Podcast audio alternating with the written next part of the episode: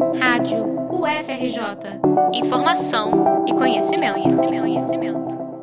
Discursos de ódio no meio digital aumentaram de forma desenfreada durante a pandemia. Segundo dados da SaferNet, organização que monitora plataformas digitais, denúncias de racismo, xenofobia e outras formas de intolerância triplicaram em relação ao ano anterior. O fenômeno é observado de forma internacional e diz respeito principalmente à ascensão da retórica de extrema-direita na política. As eleições de 2018 deram destaque ao uso das redes sociais nas campanhas, em especial nas candidatos eleitos com discursos de intolerância. Para o cientista político João Trajano, o atual cenário de polarização e a dependência das plataformas digitais por conta das medidas de isolamento fazem das eleições de 2020 uma incógnita mas também um ensaio para as próximas. Esse alerta foi ligado em 2018 e agora, em 2020, nós já tínhamos a expectativa de um aprofundamento. Por um lado, um aprofundamento do uso dessas plataformas, por outro lado, algum ensaio, pelo menos, de tentativa de controle desse uso. Não é que essas plataformas sejam interditadas, não é isso, mas elas não podem colocar os seus recursos a favor da fraude, da mentira, do engodo. As plataformas digitais disseminam os discursos que, para Trajano,